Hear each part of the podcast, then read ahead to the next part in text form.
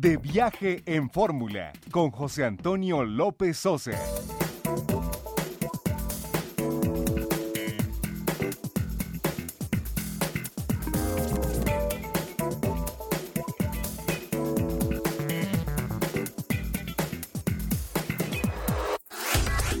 De la tarde en punto tiempo del centro. Bienvenidos a De Viaje en Fórmula. Hoy es domingo 10 de noviembre del año 2019. Les saluda José Antonio López Sosa con el gusto de todos los domingos, transmitiendo desde Madrid, España, desde el Hotel Meliá Serrano, para la audiencia de Grupo Fórmula en la República Mexicana. Nuestros números telefónicos allá en Radio Fórmula Universidad están abiertos 5166-3405. Nos pueden escribir de viaje fórmula arroba radioformula.com.mx.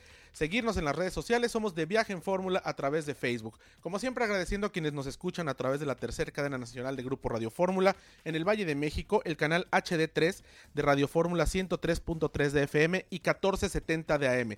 Las repetidoras en Guadalajara y Monterrey y también a quienes nos escuchan a través de nuestro portal en www.radioformula.com.mx. Pues continuamos con esta cobertura especial desde World Travel Market en Londres. Estuvimos esta semana. Ayer escuchábamos una parte en itinerario turístico todos los sábados a la una de la tarde en 104.1 de FM. Y bueno, pues continuamos hoy. Ahora eh, México llega eh, resquebrajado en varios pabellones. Eh, el liderado por Quintana Roo en el Caribe mexicano. Vimos un, un, pequeño pabellón de Los Cabos. Vimos uno de Conextur. Y uno que trae la marca México.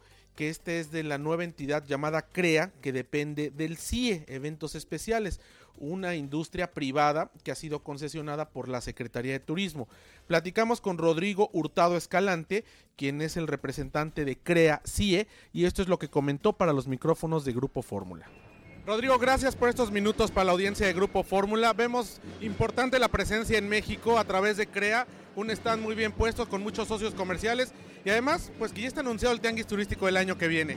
Así es, estamos muy contentos. La verdad, hemos tenido una gran respuesta tanto en las ferias internacionales con, con el pabellón que están viendo atrás de nosotros, como por el tianguis turístico. Salimos a la venta apenas hace unos días y hemos tenido una respuesta impresionante sobre toda la gente que quiere participar.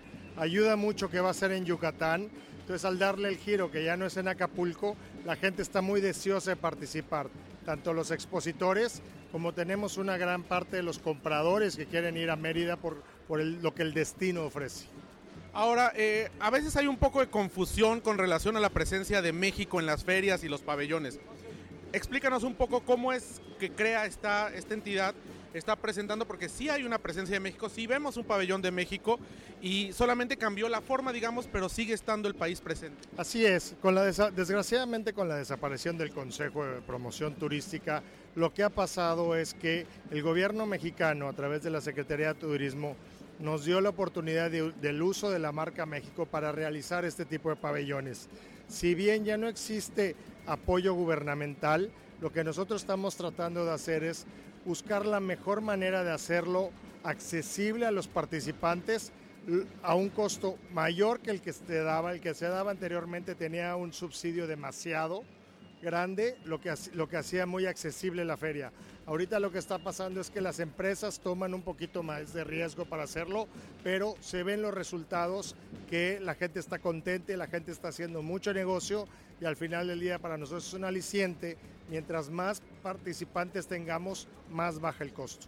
¿Cuántos participantes vienen en el pabellón de México en este World Travel Market? Ahorita tenemos 16 participantes en el pabellón de México. Y bueno, en este sentido, ¿seguirá la participación a través de ustedes en las diferentes ferias internacionales? Por supuesto, tenemos en el calendario que estamos realizando, eh, ahí está a punto de acabar, tenemos una feria más en 2019, pero a partir de 2020 tenemos en el calendario anual 13 ferias.